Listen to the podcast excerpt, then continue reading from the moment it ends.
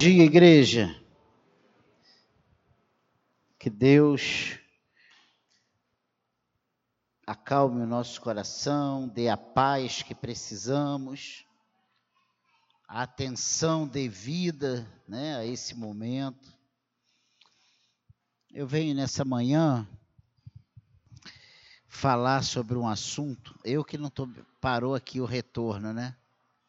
Não? Eu não estou me ouvindo, não. É, sobre os males que rondam a nossa vida cristã. E eu não tenho um texto base, nós vamos ver vários textos nessa manhã. Então, você que veio cansado, que o Senhor renove as suas forças, Ele tire o sono, né? E que você possa prestar atenção nisso, porque esse é um problema de todos nós. Não tem, ah, mas o pastor está imune. Não estou, não. Ah, o diabo, não está, não. Ah, o trabalhador, não está. Todos nós passamos por esses, esses males nos rondam,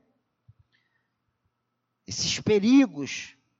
Como servos de Deus, nós estamos submissos aos seus mandamentos e às orientações da sua palavra. E aí Jesus diz o seguinte: nós erramos porque não conhecemos a palavra nem o poder de Deus. E o que ele está dizendo? Que a gente não sabe que o Salmo 23 diz que o Senhor é o meu pastor, que o 91, aquele que habita no esconderijo do Altíssimo. Não é isso que ele está falando.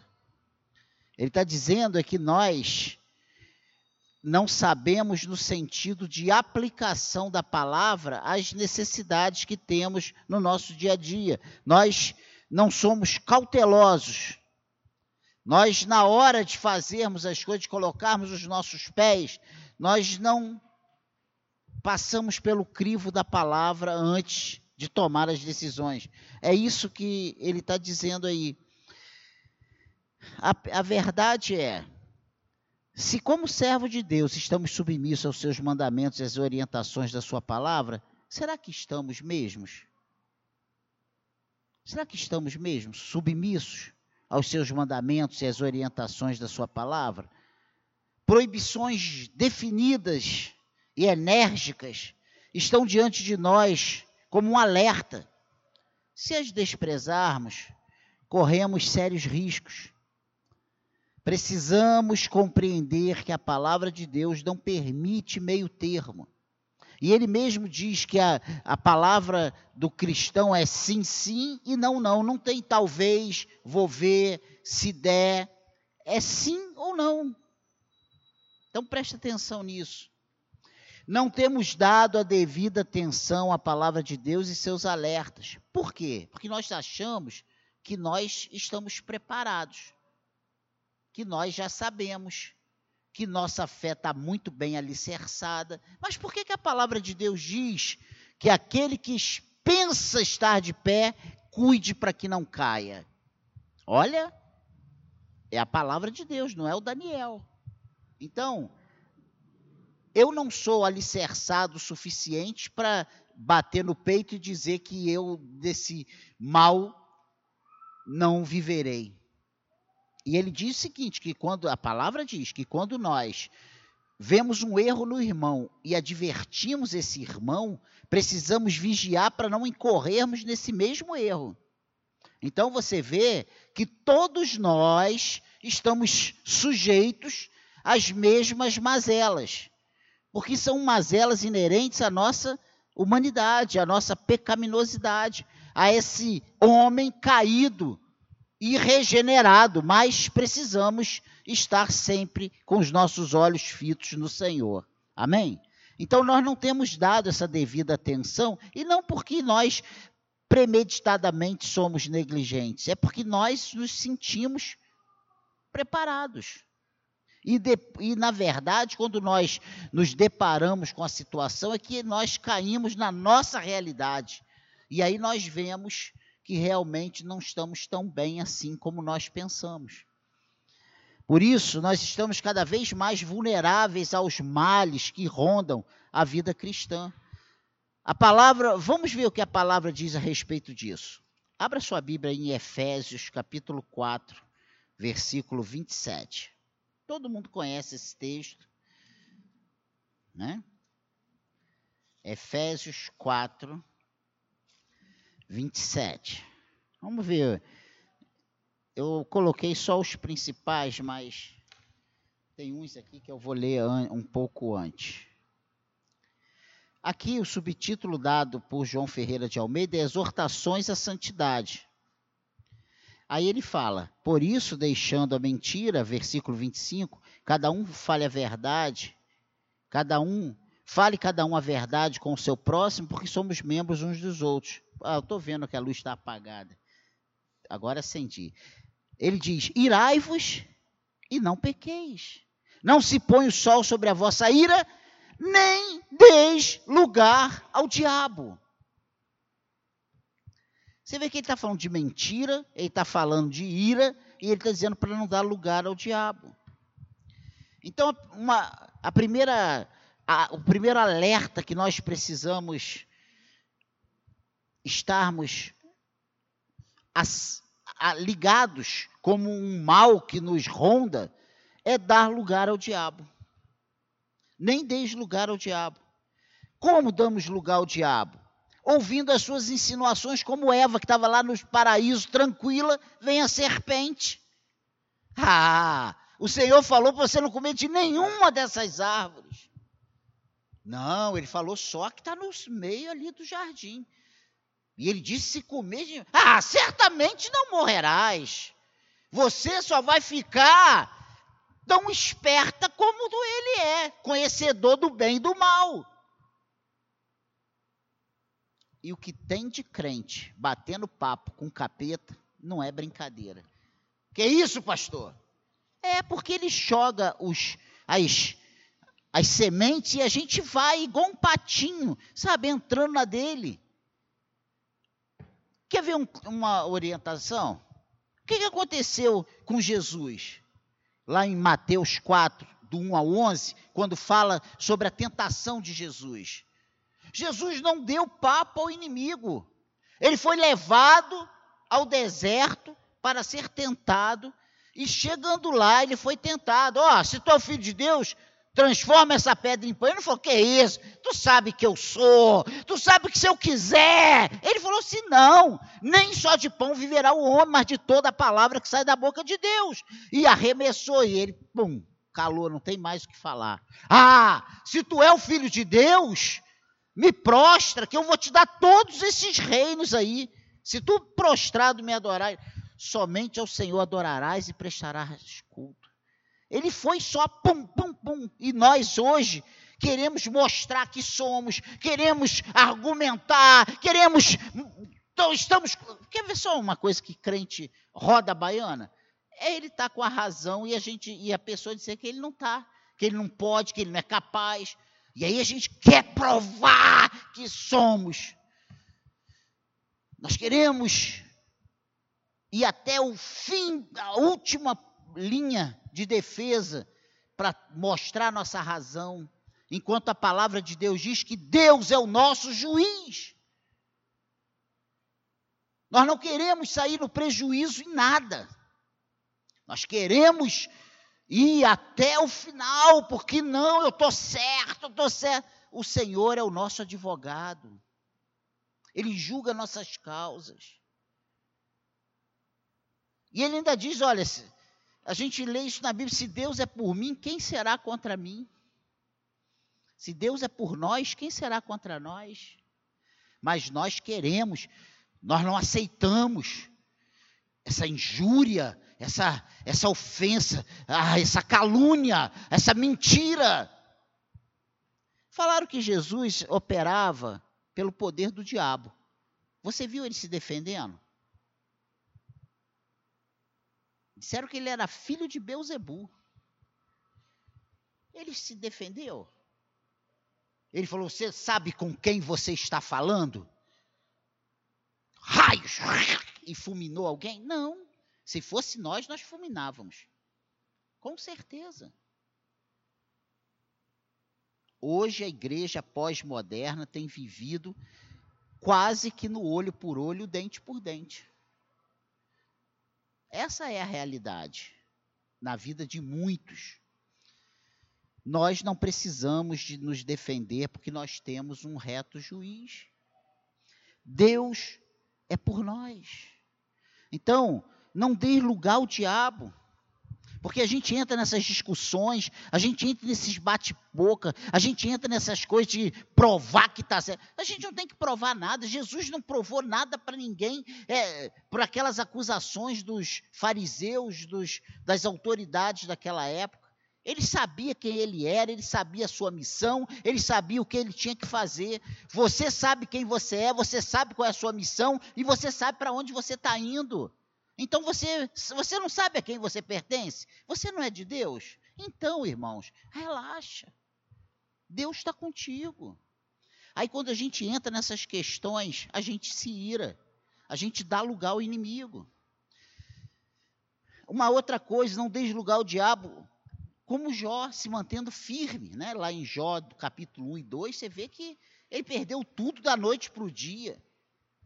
E hoje, quando o mal bate à nossa porta, a má notícia, a primeira coisa que muitos fazem é virar as costas para Deus. É abandonar tudo, é parar de servir, é parar de fazer, é parar de frequentar, é dizer que está perdendo tempo e agora eu vou viver. A gente vai morrer, porque viver é o que nós temos aqui. A vida está em Cristo. Paulo diz: olha, o viver é, é lucro. Né? O viver é Cristo e o morrer é lucro. Olha que coisa interessante. Mas a nossa mentalidade, a cosmovisão desse mundo diz que se nós não fizermos o que eles fazem, nós não estamos vivendo, nós estamos vegetando. E na verdade, nós estamos vivendo sim. A vida abundante está em nós e não neles, que jaz no maligno. Então, essa essa cosmovisão cristã, ela precisa ser revista ou precisa ser realmente alicerçada em Deus. Saber que ao menor descuido, o inimigo ele semeia o joio entre o trigo. Olha esse texto. Esse texto eu quero que você vá comigo lá em Mateus, capítulo 13. Volta aí algumas páginas. Mateus 13.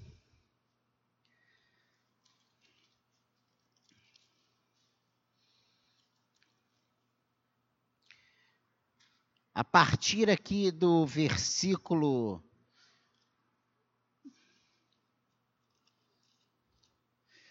vinte e cinco,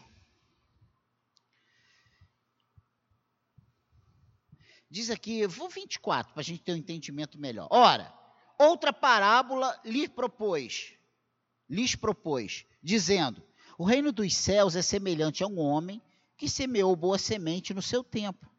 Mas enquanto os homens dormiam, o que, que significa dormir numa no entendimento?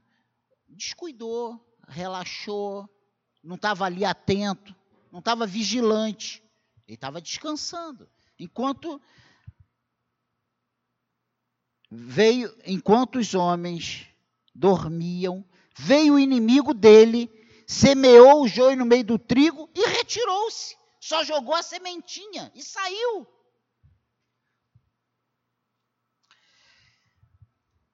E quando a erva cresceu e produziu fruto, apareceu também o joio. Quem produziu fruto? Foi o joio? Não. Foi o trigo. Então, vindo os servos do dono da casa, lhe disseram: Senhor, não, se seme, não semeaste boa semente no teu campo? De onde vem, pois, o joio? Ele, porém, lhes respondeu: Um inimigo fez isso. Mas os servos lhe perguntaram: Queres que vamos e arranquemos o joio? Não, replicou-lhe ele, para que, ao separar o joio, não arranqueis também com ele o trigo.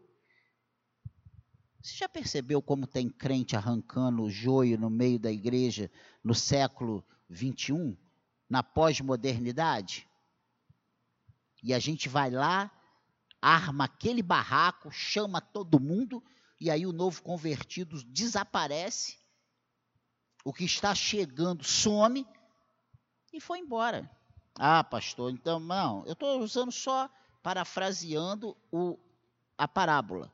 Não estamos entrando aqui na eleição, no que a, a convicção que temos que quando Deus chama, é Ele quem faz perseverar. Não estamos falando na perseverança dos santos.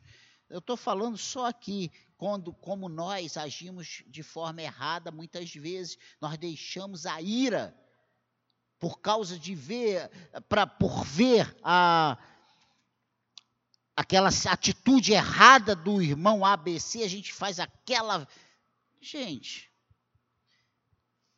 o que o dono da seara diz é o seguinte: não, para que ao separar o joio não arranqueis também os, com ele o trigo. Deixai-os crescer juntos até a colheita, e no tempo da colheita direi aos ceifeiros: ajuntai primeiro o joio, atai o enfeite para ser queimado, mas o trigo recolhei no meu celeiro. Amém, igreja? Aí agora, olha lá o 36, que é a explicação dessa parábola. E aí a gente vai perceber quão profunda essa parábola é. Então, despedindo as multidões, foi Jesus para casa e chegando-se a ele, os seus discípulos disseram: Explica-nos a parábola do a parábola do joio do campo. E ele respondeu: O que semeia a boa semente é o filho do homem, Jesus. O campo é o mundo. A boa semente são os filhos do reino. Os joios são os filhos do maligno. O inimigo que semeou é o diabo. A ceifa é a consumação do século. E os ceifeiros são os anjos. Pois assim como o joio é recolhido, é colhido e lançado ao fogo, assim será na consumação do século. Mandará o filho do homem, os seus anjos que ajuntarão do seu reino todos os escândalos e os que praticam a iniquidade e os lançarão na fornalha acesa, ali haverá choro e ranger de dente. Então os justos resplandecerão como o sol no reino de seu Pai, que tem, quem tem ouvidos para ouvir, ouça. Amém? Vê se nós não queremos arrancar os escândalos, nós não queremos arrancar os que praticam a iniquidade, como se fôssemos retos juízes. Quem vai fazer isso é o Senhor. Um dia nós vamos prestar contas a Deus. Então, cuidado, não deixe lugar ao diabo. E é para fazer uma coisa lícita, é para acertar, é para tirar, esse aí. E a gente fica naquela coisa querendo impor os nossos padrões. O padrão é do Senhor, a igreja é do Senhor. Viva a sua vida, cumpra as suas responsabilidades. Não deis lugar ao diabo. É saber que ele se apresenta até como anjo de luz. E a própria Bíblia fala isso, 2 Coríntios 11, do 13 ao 15, fala sobre isso. Que ele se apresenta até como anjo de luz. Curas, prodígios, milagres, bênçãos, e vai enganando, seduzindo, seduzindo, seduzindo, até a pessoa ir para o Beleléu. Não podemos ignorar as estratégias que ele usa. Ele usa de artimanhas. Ele sabe o nosso ponto fraco. Ele sabe aquilo que massageia o nosso ego. Ele sabe aquilo que satisfaz a nossa carne. Ele sabe. Ele tem estratégias. Estratégias. É só você ver, tudo que começa muito bem na igreja, daqui a pouco tem uma fofocada, uma confusão, um disse-me-disse, para. Ah, como se Jesus fosse o fofoqueiro. O fofoqueiro somos nós. Esse é o problema. É o nosso senso de justiça. Mesmo em coisas que são plausíveis, mesmo em coisas que são justas, lícitas. Tudo é lícito, mas nem tudo me convém. Tudo é lícito, mas eu não me deixarei levar por nenhuma delas. Eu preciso de Cristo, eu não preciso de muita coisa que a gente come. Eu não preciso de rabanada no Natal. A gente come, mas não precisa. Coca-Cola, né? Ontem um irmão falou. E eu fiquei pensando, é verdade, que líquido feio, né? Aquele troço preto.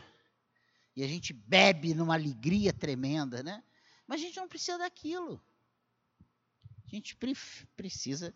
Uma água satisfaz a gente, mata a nossa sede. Só coisas, não é li, mas é ilícito beber uma Coca-Cola? Estou dando um exemplo bobo. E, e, e espiritualiza isso, traz isso para a nossa vida cristã.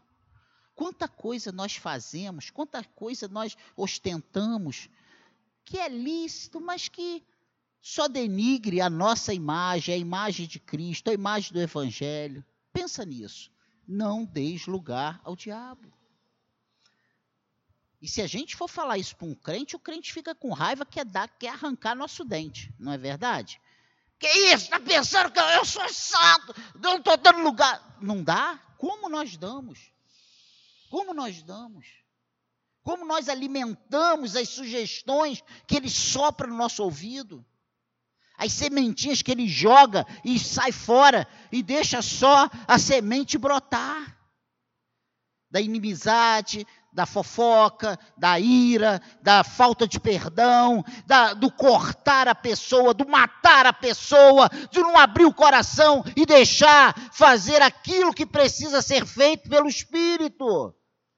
Aí olha a outra coisa que está aqui em Efésios, no capítulo 4, no versículo 30. Vê se não é uma das coisas que nós falhamos tremendamente. E eu só estou trazendo os males, amém, irmãos? A palavra é essa, os males que rondam a vida cristã. Eu não estou dizendo que nós somos, eu estou dizendo que nós precisamos estar alerta. Amém, igreja? Alerta. Olha o que diz Efésios 4:30. Você achou aí? Diga amém. E não entristeçais o Espírito de Deus, no qual foste selados para o dia da redenção. Agora, olha o que diz o 29. E eu deixei de propósito. Não saia da vossa boca muitas palavras torpes. É isso que está aí? Nenhuma palavra torpe. E sim, unicamente a que for boa para edificação, conforme a necessidade, e assim transmita graça aos que ouvem. Vê se da nossa boca não sai um monte de mazela. Vê se a gente não vive amaldiçoando nosso casamento, nossos filhos, nosso trabalho, nossa casa, nossa roupa, nosso carro, o sapato, a bolsa.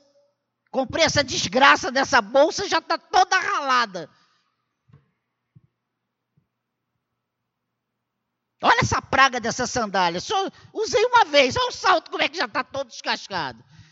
A gente mete o salto no meio fio, né, irmãs? Nas, dos buraquinhos do paralelepípedo, depois que a desgraça é a sandália. Só um exemplo. Coisas bobas. Aí diz aqui, ó, não saia da vossa boca nenhuma palavra torpe e se unicamente for para boa para edificação, conforme a necessidade, assim transmitirá E não entristeçais o Espírito de Deus, no qual foste selados para o dia da redenção. Ou seja, quando nós vamos lá na, no contexto, iramos e pecamos, quando nós furtamos, quando nós continuamos nas velhas práticas, quando nós abrimos a nossa boca e deixamos de abençoar e falamos um monte de bobagem, nós estamos entristecendo o Espírito Santo. Que ele habita em nós. Ele habita em mim, ele habita em você. Você é templo do Espírito Santo de Deus. Todos nós que confessamos que recebemos Jesus Cristo como Senhor e Salvador das nossas vidas. Não entristeçais o espírito, é uma ordenança. Ele diz: não deis lugar ao diabo. Olha, isso é um perigo. Mas entristecer o Espírito Santo também. Não apagueis o espírito. Lá em 1 Tessalonicenses 5,19 fala sobre isso. Não apagueis o espírito, fechando o coração para ele. Como nós temos pessoas dentro das igrejas com o coração fechado para tudo que é de Deus. Parece que a pessoa está dentro da igreja torcendo para a coisa não dar certo. Parece que a pessoa não traz um visitante, não fala bem para ninguém, mas todos que ele pode, ele mete os dois peitos, no, os dois pés no peito da pessoa e joga lá fora da igreja. Essa é a realidade. Então, nós precisamos pessoas que têm capacidade, talento, ver a igreja lanhada. Não teremos aula para os juniores agora no mês de janeiro, porque alguns, alguns professores estão de férias, outros se recuperando, e não temos professores. O que sobrou nós vamos remanejar com berçário e com jardim maternal, porque não tem, não tem mão de obra para ficar com as crianças, para ensinar a palavra de Deus. Nós temos professores que não assistem culto há meses e meses e meses. São detalhes. No reino de Deus, nós só queremos fazer aquilo que traz muita satisfação para nós. Na nossa vida secular, nós fazemos tudo que traz recursos. Na igreja, é o que dá satisfação. Não que o reino precisa. Nós estamos com uma visão totalmente deturpada. No reino de Deus, nós precisamos fazer aquilo que há necessidade conforme a necessidade. Foi isso que os apóstolos, a igreja primitiva, nos deixou aqui na palavra de Deus. Quando nós lemos os evangelhos, quando nós lemos Atos, Romanos, as cartas paulinas, todas as outras cartas apostólicas, nós vemos que a, a coisa era movida de acordo com a necessidade. E hoje nós fazemos de acordo com a conveniência. Tem pessoas saindo de equipe porque tem reunião, porque tem uma oração 15 minutos antes, quando tinha, não sei nem se ainda tem. Ensaio, tem coisas que estão deixando de ser feitas porque não tem disponibilidade para uma hora de ensaio, duas horas de ensaio, uma vez na semana, uma vez no mês. Não tem. Estou dando só alguns exemplos que nós entristecemos o espírito quando nós fechamos o nosso coração. Isso não é questão de tempo, não é questão de dinheiro, não é questão de clima, é questão de coração. A igreja é horrível! A gente vem para a igreja e dormir, pô. Dorme o culto todo, sai daqui e vem, e vem. Ah, eu vou lá, já sei que vai ser horrível mesmo. Mas como se o culto tivesse que ser bom para nós. O culto é para o Senhor. Você está dando o seu melhor para o Senhor? Se você estiver dando o seu melhor, esse culto é, é o melhor culto do mundo. É o culto que nós damos para ele. Nós viemos aqui dar, não receber. Mas nossa cosmovisão, nós temos que receber todas as vezes que entramos. Nós recebemos quando nós damos. Quando nós damos ao Senhor o nosso verdadeiro culto, ao verdadeiro louvor. E a Bíblia diz que ele busca os verdadeiros adoradores, os que adoram em espírito e em verdade. E quem é encontrado pelo Senhor, esse recebe a alegria e a paz do Senhor. Essa é a realidade. Amém, igreja? Qual o coração? Ah.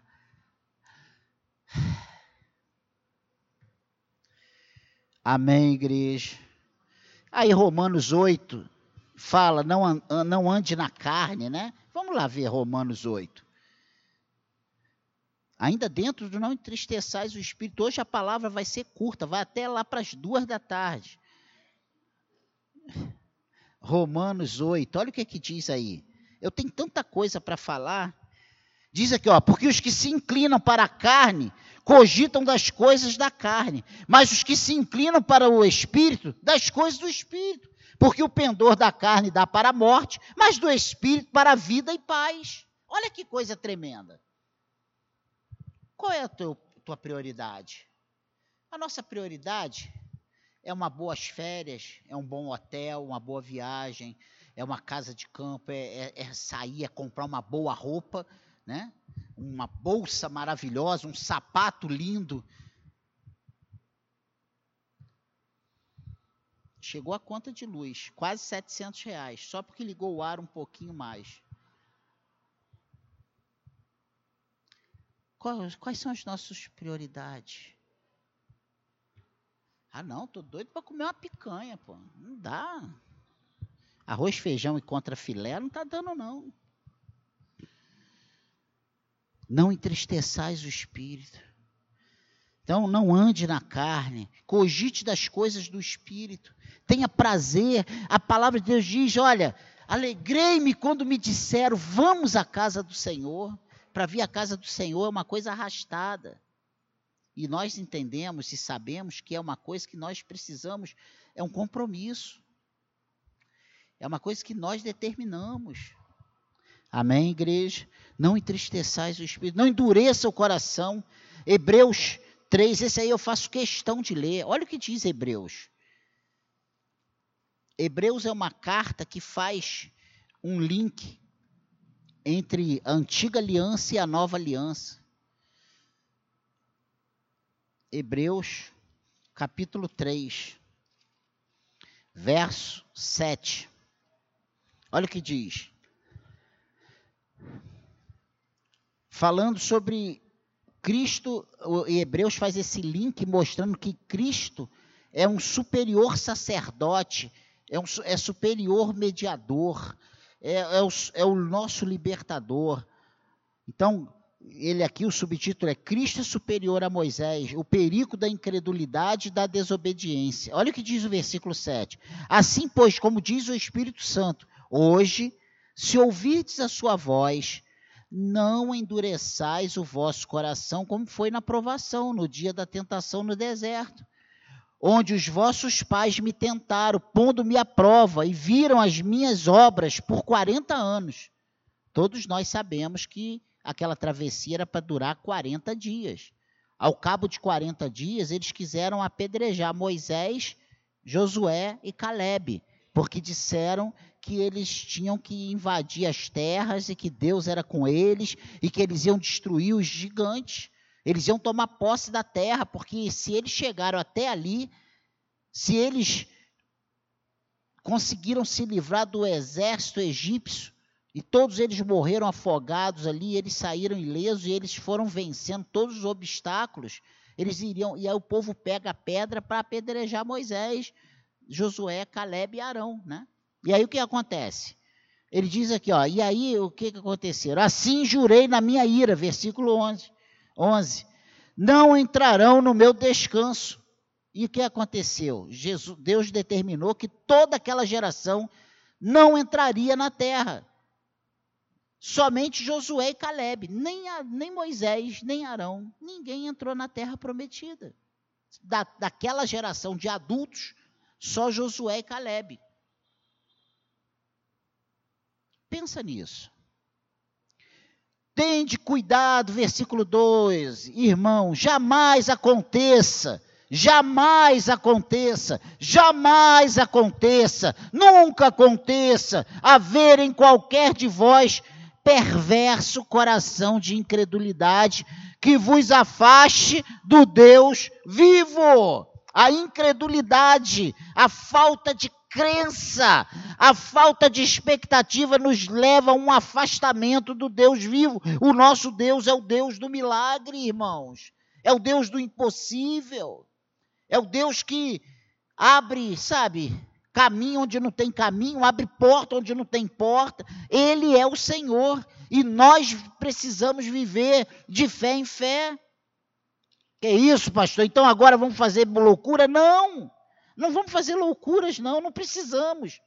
O Senhor, ele providencia os meios, ele abre as portas, ele dá as saídas quando a gente menos espera. Ele providencia você tem provado do milagre de Deus? Gente, eu olho para vocês e eu vejo um monte de milagres. Como Deus tem nos sustentado. Às vezes nós não vemos esse sustento. Às vezes nós que estamos no meio do. Da, a gente não vê. Vai lá para a viúva de Serepta. É, é, ah, eu estou comendo, né? Não tem nada aqui não. Só tem uma botija ali com um pouquinho de azeite, uma panela ali com um pouquinho de farinha. Mas todo dia ela metia a mão lá e saía farinha para fazer o bolo, o pão, e saía azeite para fazer o pão. E isso passou meses, meses, meses, meses, meses, meses. Mas na hora que nós, nós queremos ver a abundância. Quando você fala de milagre, você quer ver um quarto cheio de farinha, né? um quarto inteiro com toneladas de farinha, você quer ver né? Jarras e mais jarras e mais jarras de azeite, aí você está com abundância. Mas a gente não consegue ver Deus sustentando com uma bolsa de alimento que chega fielmente, mês a mês. É quando você fala assim, agora não vai dar, meu Deus! Aí chega alguém, ó, Deus mandou te dar isso aqui, ó. Quem nunca viveu isso, gente? Eu já vivi. E tem um monte aqui que deve estar tá vivendo, já viveu por isso. Morreu? Está na lama, está defamado por isso? Não, eu estou engrandecido, que Deus me sustenta. E Deus te sustenta. Amém? Amém, igreja? Não endureça o coração. Não negue ser guiado pelo Espírito Santo. Não negue. Não negue. Cuidado. Cuidado com o nosso coração, ele é muito enganoso, é corrupto. E para nós avançarmos, irmos embora, almoçar, ele dá um outro alerta aqui na palavra. São só 12. Eu estou no segundo. Já estamos acabando. Não vos conformeis. É brincadeira, irmãos. Não precisa nem me olhar. Não vos conformeis com esse mundo. É um outro alerta que ele dá. E é um outro perigo que nós corremos. Eu estou falando de perigos, de riscos de vida espiritual que nós corremos, de vida medíocre. Não estou falando de salvação, estou falando de vida medíocre. Não dar lugar ao diabo é um perigo, dar lugar ao diabo é um perigo que nós corremos. Entristecer o Espírito Santo é, um, é, uma, é uma vida medíocre que vivemos quando isso acontece. Não, é, se conformar com esse mundo é outra coisa. Ó, Romanos 12, olha só o que, que diz. Está aí, Romanos 12, versículo 2.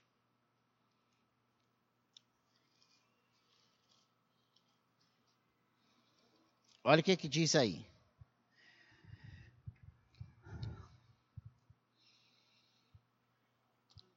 Vamos ver um, que esse versículo 1 eu acho demais. Rogo-vos, pois, irmãos, pelas misericórdias de Deus, que apresenteis o vosso corpo por sacrifício vivo, santo e agradável a Deus, que é o vosso culto racional.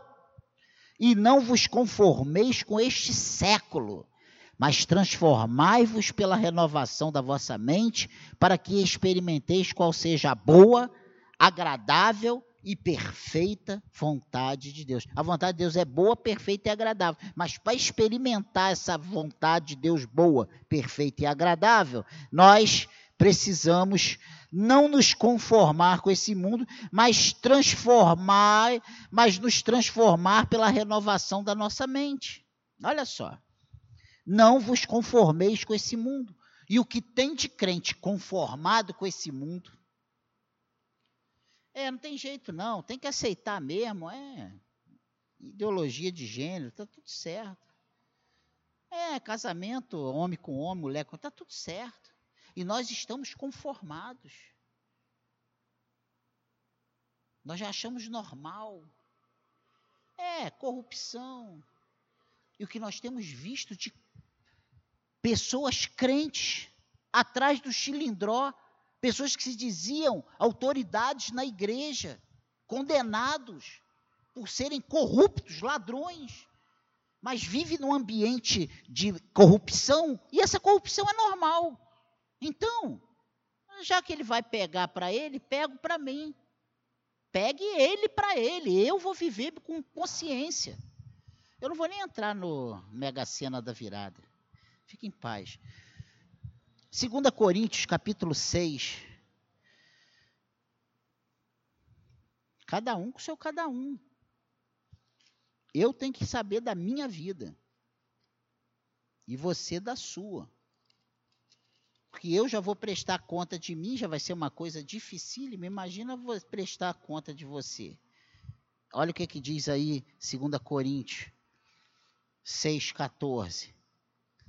Não vos ponhais em julgo desigual com os incrédulos. Porquanto, que sociedade pode haver entre a justiça e a iniquidade? Ou que comunhão da luz com as trevas?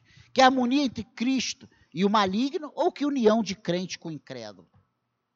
Que ligação há entre o santuário de Deus e os ídolos? Porque nós somos santuário do Deus vivente, como ele próprio disse: habitarei e andarei entre eles, serei o seu Deus e eles serão o meu povo. Por isso, retirai-vos do meio deles, separai-vos, diz o Senhor. Não toqueis em coisas impuras, e eu vos receberei. Serei vosso pai, vos ser, e vós sereis para mim filhos e filhas, diz o Senhor Todo-Poderoso. O que mais tem hoje, julgo desigual, o que tem? Ele é tão lindo. Na igreja não tem homem. Como eu ouço essa frase? E a gente sai procurando na rua. Não, eu vou. Não, não eu vou para lá. Ele vai comigo. Vai nada. É, você vai com ele para o mundo, gente.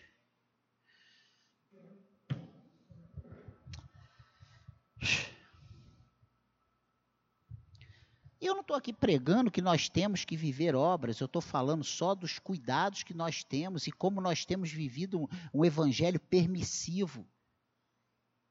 Um evangelho longe da palavra de Deus. E não é isso que a reforma prega. Não é isso que a reforma prega. Pecado é pecado. somente as escrituras e está fora da escritura, não serve. Eu não posso adulterar a escritura para salvar, para satisfazer a minha carne. Não comungar com os ímpios nas práticas pecaminosas. Vigiar para não se tornar conivente com o mal. Estarmos no mundo, mas nós estamos no mundo, mas nós não somos do mundo. João 15, 19 fala isso nós precisamos viver em sociedade convenientemente. O Salmo 1 diz isso muito claro. Bem-aventurado, feliz o homem que não se assenta no caminho dos pecadores, não, não vive na roda dos escarnecedores, não, não, não para, não está ali. É viver nesse mundo como um cristão. Ser sábio e firme nas conversações. Não vos enganeis. 1 Coríntios 15, 33 fala sobre isso. As más conversações corrompem os bons costumes. Isso é bíblico, isso não é um ditado, não é um adágio popular, não. Olha o que é, eu vou ler para tu. Vamos lá, 1 Coríntios 15. Fica aí, não precisa ir lá, não, eu vou. 15, 33. Não vos enganeis, as más conversações corrompem os bons costumes. Isso está na Bíblia.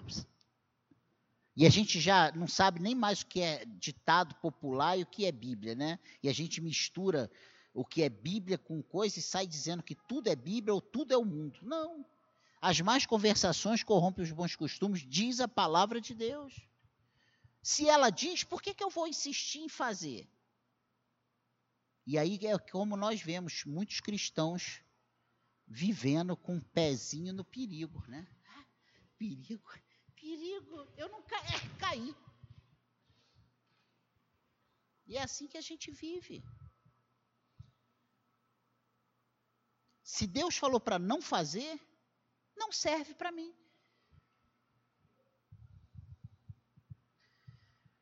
Então,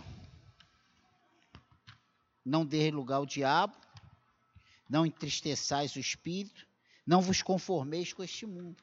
Não se conforme com esse mundo.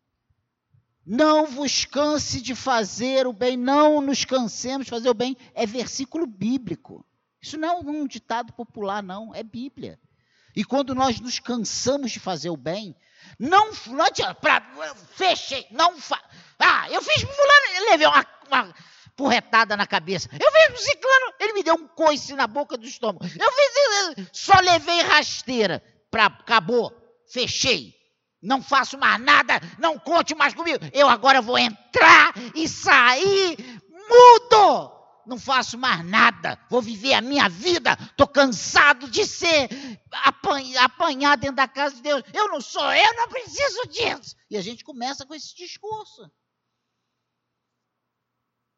E a Bíblia diz: não nos cansemos, porque fazer o bem cansa.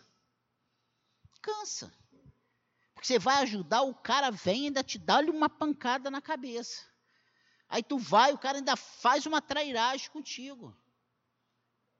E é, o pior é que a gente entra na igreja achando que não vai acontecer isso na igreja, que a igreja é lugar de santo. Não, não é não. Nós somos santos porque ele nos santifica. Mas nós somos pessoas pecadoras, de culturas, criação e tudo mais diferente.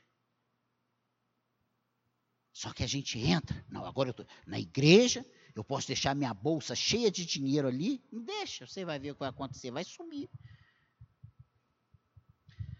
Essa é a realidade. Quantas pessoas já foram roubadas dentro da igreja?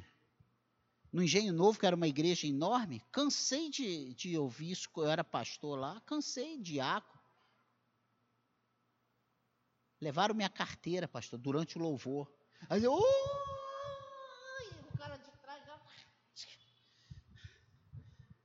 Estou falando sério.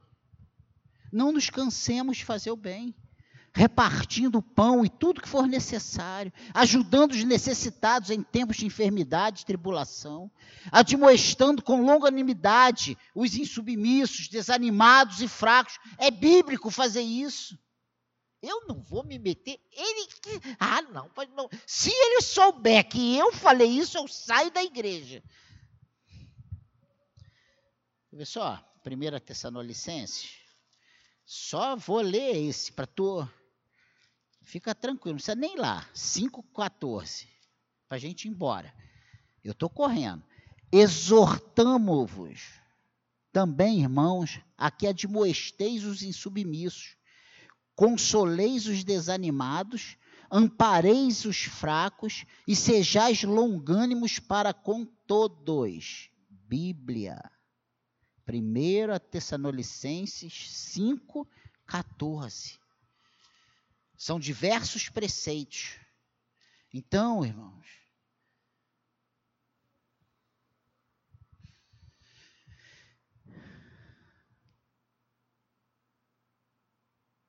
Olha só o que ele diz. Agora vós, vos rogamos, irmãos, versículo 12, que acateis com apreço os que trabalham entre vós e os que vos presidem no Senhor e vos admoestam, e que os tenhais com amor em máxima consideração por causa do trabalho que realizam, viver em paz uns com os outros.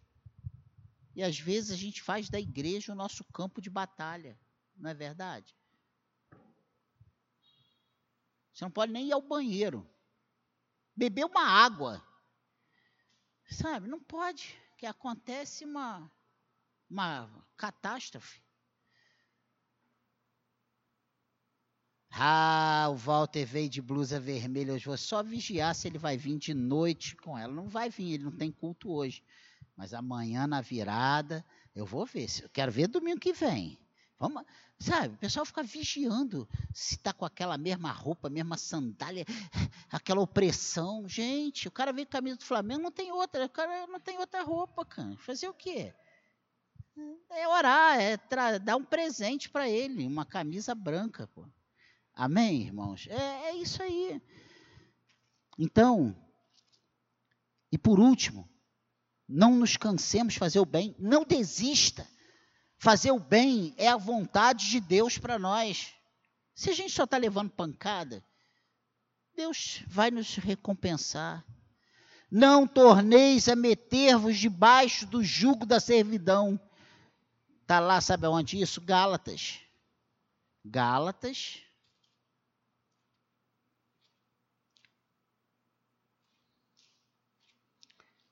Gálatas, capítulo 5 Versículo 1. Para a liberdade foi que Cristo nos libertou. Permanecei, pois, firmes, e não vos submetais de novo a julgo de escravidão. Sabe o que, é que ele está falando aqui? Que você que foi liberto, não volte para o mundo onde você era escravo do pecado e do diabo. É isso que ele está falando. Não abandone não pense Não entre nessa filosofia do mundo que você tem que aproveitar a sua vida, que você vai morrer, tu vai morrer. Ele vai morrer e acabou. Você vai morrer e vai continuar eternamente com Cristo. Então você não está perdendo. Quem está perdendo é quem está condenado à segunda morte. Mas nós achamos que se não fizer nessa vida, ah, acabou.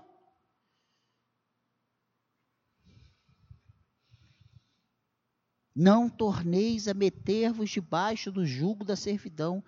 Não querer ser salvo pela lei, pelas obras, achar que tem que. Deus. Pessoas que vivem anos na igreja e depois voltam para macumba e depois voltam para o catolicismo e volta para a escravidão e volta para a ignorância. Gente, eu não consigo entender isso. Não voltar à prática do pecado. Meu Deus, eu sou de Deus quando as minhas obras são pertinentes a um servo de Deus. Porque ele diz que pelo fruto nós conhecemos a árvore. Não adianta eu dizer eu sou salvo se eu estou praticando todo tipo de coisa errada.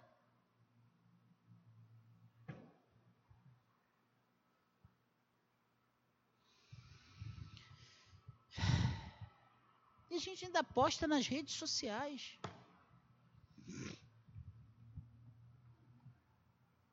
Não voltar à iniquidade.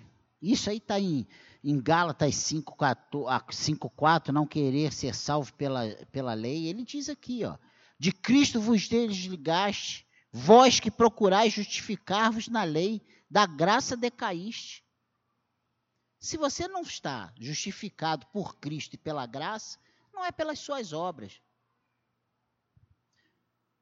Não voltar à prática do pecado, João 8:11, não voltar à iniquidade, 2 de Pedro 2:22, não amar o mundo de pecado e fugir da fé. Oh, esse aqui eu vou ler contigo.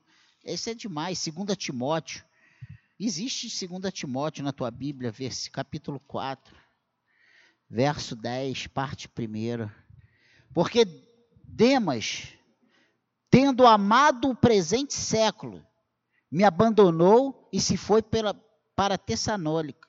Olha só que interessante. Demas era um cara que ajudava Timóteo, é Paulo. E aí ele escreve: Demas, ele amou o presente século. Tinha muita coisa bonita e gostosa para ele aproveitar no mundo. Ele largou Paulo e falou: ah, esse negócio de obra de Deus, isso aí cansa muito. É muita porrinhação. É muita despesa. É muita, muita esquentação de cabeça. Eu vou aproveitar o mundo. Eu vou viver minha vida porque eu estou ficando velho. Não amar o mundo de pecado e fugir da fé. Não se entregar a demônios do passado. E a gente gosta. Tem gente que gosta. Ai, eu era tão feliz. Ai, que coisa, aquele saudosismo, aquele romantismo maluco, porque não tinha nada de bom. Ai, era tão bom aquele tambor a noite toda, aquela coringuinha. Jesus. Não, sabe, não negue, não decaia da graça, não negue. Chegamos até aqui, agora é só pedir ao Senhor: Senhor, segura minha mão, não me deixa cair, não. São alertas. Isso são coisas que sondam a você, a mim, a todos nós. Ou você acha que eu não tenho vontade de desistir muitas vezes? Tenho, quem não tem? É muita porrinhação. É muita dor de cabeça. É muito problema, é muito você faz, é muita coisa. É você contar e não ter, é você esperar e não receber, é você acha, meu Deus. Mas esses males rondam a vida cristã e não é a vida do pastor, do diácono, do trabalhador, do membro, é de todos nós. Então, não deis lugar ao diabo, não entristeçais o espírito, não vos conformeis com esse século, não nos cansemos de fazer o bem e não torneis a meter-vos debaixo do jugo da servidão. Se nós observarmos esses, esses cinco alertas da palavra de Deus, pertinentes à nossa vida, nós vamos nos prevenir. Isso é como se fosse prevenção. Olha, não passe agora lá na. Qual é aquela rua lá do, do Macaco? Ali, Visconde de Santa Isabel, porque está tendo um tiroteio. Aí você tá, tá avisado, não passa ali, tá fechado, tem tiroteio.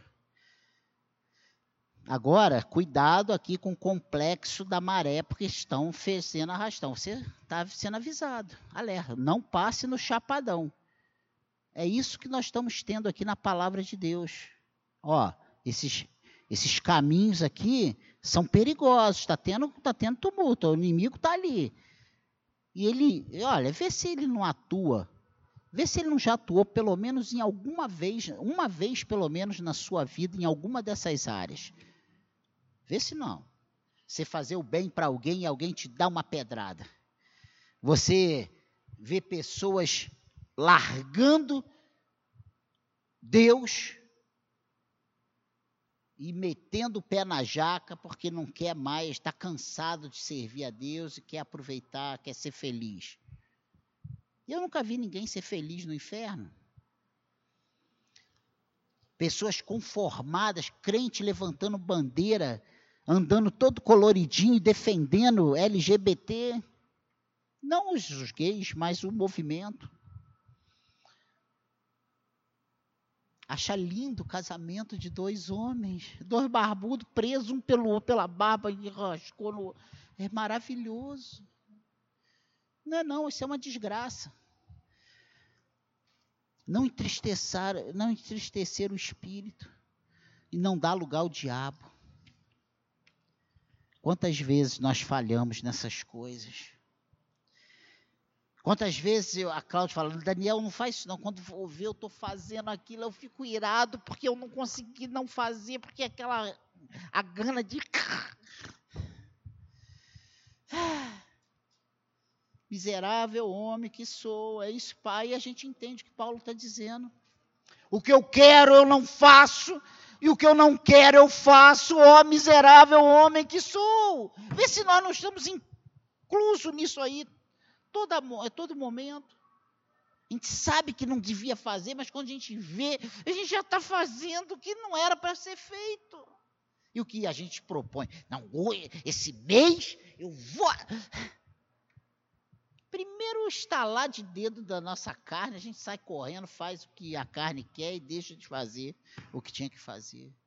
Que Deus nos ajude. Amém, igreja? Essa foi a última palavra em 2018. Eu não vou mais pregar para você somente no culto da virada. É o último domingo que eu prego para você esse ano. Não vou mais falar nada contigo. Você vai viver livre do Daniel até 2019, aos domingos. Amém, igreja? Que Deus tenha misericórdia de mim, de você, de nós. Ah, se nós temêssemos ao Senhor, amássemos ao Senhor, valorizássemos a obra de Deus, a casa de Deus, o serviço de Deus, nossa igreja seria muito maior, muito melhor. Você prestou atenção? Último domingo de 2018. Quantos visitantes você trouxe para a igreja nesse ano? Qual foi o alvo que você falou assim? Eu vou trabalhar 2018 e 2018, Deus, eu vou levar pelo menos uma alma para o Senhor. Quantas pessoas você ganhou para Jesus? Ganhou entre aspas. Você foi usado para ser o instrumento para trazer para o reino de Deus. Pense nisso. Amém, ovelha? Amém, ovelha? Senhor,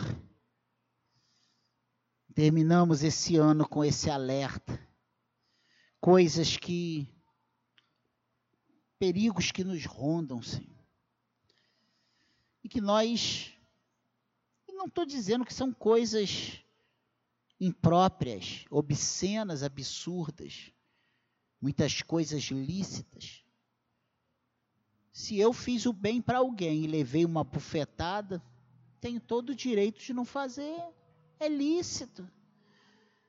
Mas não é o que a tua palavra diz para que eu faça. Senhor. Não é a tua orientação para nós, como teus servos, como teus discípulos.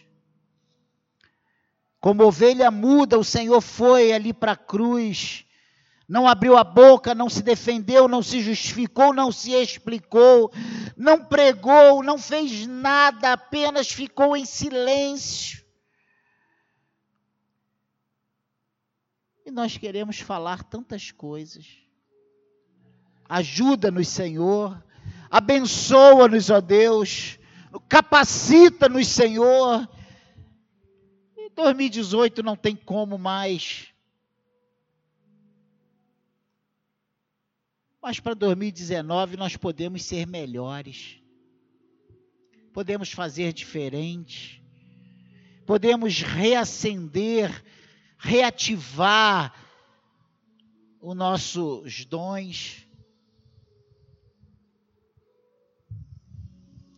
Reaviva os dons que há em nós, Senhor. Reaviva os dons que há em nós. Reaviva os dons que há em nós. Cria em nós um coração puro, cria em nós um desejo de te servir, de te adorar, de te cultuar, de estarmos presentes na tua casa. Nos abençoe, Senhor. Usa-nos, Senhor, segundo o teu querer. Renova as nossas forças. Senhor, renova o nosso espírito, Pai. Que tenhamos desejo de te servir, Pai que tenhamos prazer na tua casa, na tua obra, que nos aprumemos, que tenhamos força, Senhor, para colocar os nossos desejos em prática e que em tudo isso o teu nome seja glorificado. Ajuda-nos, Senhor, a fugir desses males que nos rondam. Pai querido, que possamos fugir desses cinco tópicos que vimos nessa manhã que o teu nome seja glorificado em nossas vidas. Nos abençoe e seremos abençoados. Amém, igreja?